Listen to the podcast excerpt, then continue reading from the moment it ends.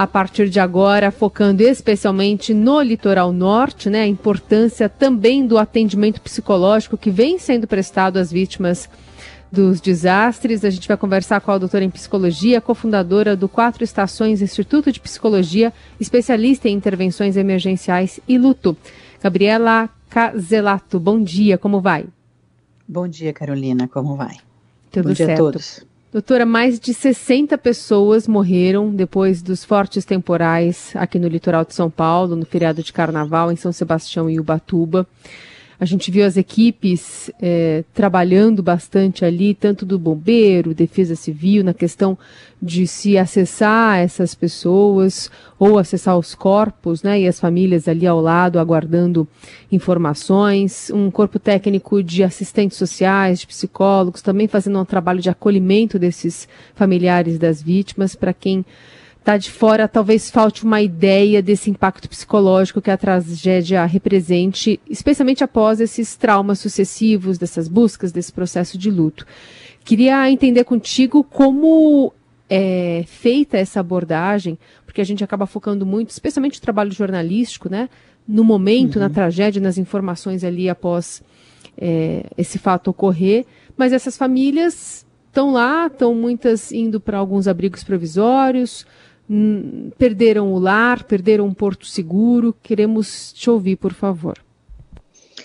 É, bom dia, Carolina. Obrigada pelo convite. É, sim, um, uma experiência para lá de devastadora na vida dessas pessoas. É uma experiência que envolve não só o trauma, né, de cenas é, terríveis, de experiências de muito medo, de experiências muito desorganizadoras, mas também de muitos lutos, né? Lutos concretos pela morte de pessoas, pessoas que já foram reconhecidas, pessoas que ainda estão desaparecidas, né? É, e pelos tantos lutos simbólicos, né? Que a gente chama de simbólico, mas eles são muito concretos na vida de quem vive que são essas tantas perdas, né? A perda da, perda da casa, a perda do uh, contexto de trabalho, né? O carrinho do sorvete, o, tantas são as situações, é, objetos, pertences cheios de carregados de memórias e experiências afetivas, e a estabilidade e a segurança de um lar, né? É, então, são pessoas muito fragilizadas, e a intervenção nessa primeira hora, ela tem essa função, claro, ela acontece depois do resgate físico, né, da, de manter a pessoa íntegra fisicamente, em condições mais estáveis, mas ela vem para minimizar, para mitigar os riscos é, psicológicos do enfrentamento dessa experiência. Então, trazer estabilidade emocional, trazer informação, trazer acolhimento, tirar a pessoa de um estado de desespero, ajudá-la a se estabilizar, são funções que naquele momento parecem pouco, né, porque tudo continua um caos, mas que ao longo do processo e do processo de trauma e luto vão fazer muita diferença na estabilidade psíquica da pessoa. Então, essa intervenção que começa assim que possível, né, é, ela tem esse, essa função. E ela vai seguindo, né? Ela vai mudando de, de, de, forma, de jeito, de pessoas, né, porque também são grupos que vão precisando se rodiziar frente ao esgotamento também que a atuação do profissional exige, como também de outras áreas, do jornalismo, da assistência social, do, da defesa civil, dos bombeiros, e, uh, e vão seguindo em diferentes objetivos com o intuito, sim, não de tirar o sofrimento das pessoas, mas de criar condições que minimizam as dificuldades, que podem aumentar muito quando a gente não tem esse tipo de condução, né? A forma de tratar, a forma de cuidar, a forma de se direcionar essas pessoas, a falta de informação, tudo isso agrega sofrimento. Então, quando a gente atua, a gente atua no sentido de diminuir essa, o risco dessas condições. Doutora, bom dia. Como a senhora destacou, são vários lutos, né? Não só aquele que a gente está acostumado, tradicional, que é a morte em si, mas uh, lutos da, como perdas mesmo durante a vida, perdas até materiais que que são além de materiais, tem um simbolismo por trás. Mas eu queria saber se faz diferença, do ponto de vista da psicologia, quando é uma tragédia coletiva como essa e quando é uma tragédia individual, coletivamente. Aqui, como é que fica o senso da, de tragédia das pessoas coletivamente falando? Ah, uma boa pergunta. O coletivo, né, acho que ele tem aspectos positivos e também desafiadores, né? O, o, coletivo, por exemplo, é esse mar de solidariedade que surge é, nesse evento especial. Né? A gente teve, inclusive, um, uma sobrecarga, por exemplo, de doações de roupa, que eles nem eles tiveram que pedir para parar de acontecer, porque já não tinha mais condições de armazenamento. É, então, assim, isso é muito bom você sentir que tem um olhar da sociedade para o seu sofrimento, diferente de uma experiência individual que às vezes você vive de uma forma tão solitária que dá até a sensação de que parece que a pessoa que você perdeu ou aquilo que você perdeu nem existiu, nem era real. Então, uh, o aspecto coletivo ele tem esse lugar, né, de, de trazer um, um suporte da comunidade, um olhar da comunidade, uma, um acolhimento da comunidade que ajudam a pessoa enlutada. Por outro lado, né, o lado coletivo ele traz um quase que um, um estigma, né, um peso. Muitas vezes é invasivo, porque muitas pessoas às vezes querem ajudar, mas às vezes não ajudam da forma que a pessoa realmente precisa, e isso pode ser um estresse a mais, pode ser um esforço a mais e muitas vezes também esse caráter de você se ver como sendo sendo rotulada como aquela vítima daquela experiência, né? Eu não preciso dizer muito, por exemplo, as viúvas da TAM. As viúvas uhum. da TAM, quem não guarda esse nome até hoje, né? Isso foi em é, 96, 96, se não me engano. Então, é, são pessoas que têm a sua identidade atrelada ao trauma, né? Então nem sempre isso é positivo, mas sem dúvida alguma a gente sempre tenta trabalhar o lado positivo das experiências, né? O luto coletivo ele, ele traz muito isso, né? Ele mobiliza porque poderia ter sido eu, poderia ter sido você, é, e isso faz com que a gente muitas vezes tenha um, um, um esforço empático maior na direção de quem está sofrendo.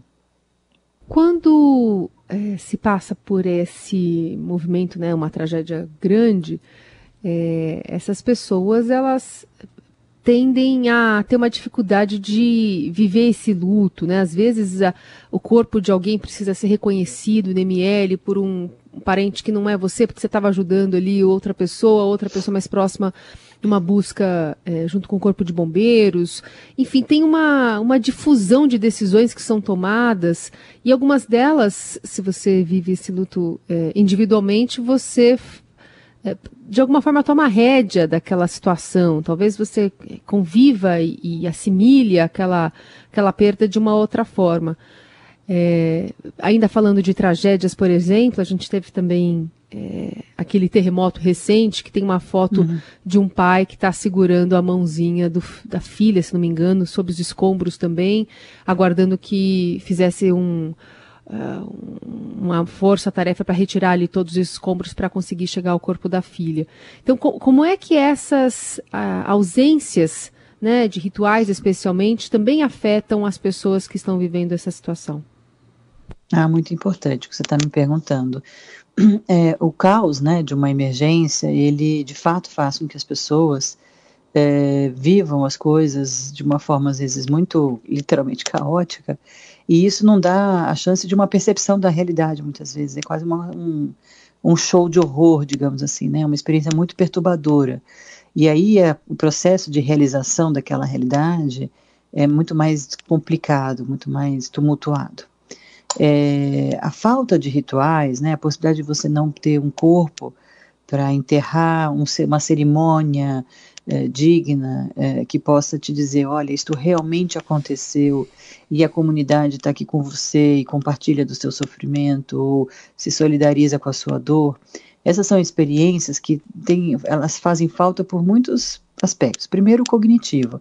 Ajuda a gente a entender a realidade. Quando, quando a gente. Um velório, por mais difícil que seja, quando ele acontece, ele nos ajuda a entender que a, a ficha caiu, né? Assim, a concretizar aquela realidade. E isso vai fazer diferença para o processo, que é tão doído de assimilar. É, do ponto de vista social, é muito importante você se sentir menos só na sua dor ter a sua comunidade junto com você nesse ritual, mostrar que as pessoas se importam com que, com que você perdeu, que a sua dor é, é, é, é fidedigna, é genuína e que as pessoas a reconhecem, são elementos que ajudam no enfrentamento. Né? O, o ritual também é uma forma de você drenar seu sofrimento, expressar sua dor. Então ele tem muitas funções, sabe, Carol? E por isso, quando eles faltam, é, a gente entende que isso inclusive é um fator de risco. Uh, nosso papel na psicologia muitas vezes é, é, favorecer os rituais, mesmo que eles não tenham acontecido no seu momento natural, que muitas vezes a gente possa, de uma forma uh, uh, intencional, gerar possibilidades de rituais. Por exemplo, né, quando quando não há corpos para se reconhecer, que nós possamos fazer um velório simbólico, algo que ajude a fazer essa função que eu acabei de descrever para você, mas é, de uma forma possível, né? Professor, é, doutora, e como lidar, é, porque nesse, nessa tragédia aí a gente teve adultos e crianças entre, entre os mortos, né? É, como lidar, por exemplo, com pais que perderam seus filhos, que imagino que fiquem pensando que pela, entre aspas, lei natural da vida tinham que morrer antes, né? E como lidar com as crianças que também podem ter tido esse primeiro contato com, com a morte de um parente, de um pai, de uma mãe. Essas são perguntas complexas, mas vou tentar trazer o aspecto mais importante, né? O luto de pais, ele é bastante desafiador, uh, porque a relação entre pais e filhos é uma relação muito complexa. É, em especial, uma relação que envolve uma certa sensação de potência, né? É, nós somos responsáveis pelos filhos e nos sentimos também responsáveis por tudo que acontece com os filhos. E quando um filho morre, a sensação de culpa é muito incrementada. Ela é normal na experiência de qualquer tipo de luto, mas no luto parental ela é incrementada. Então, muitas vezes a sensação de culpa é bastante perturbadora.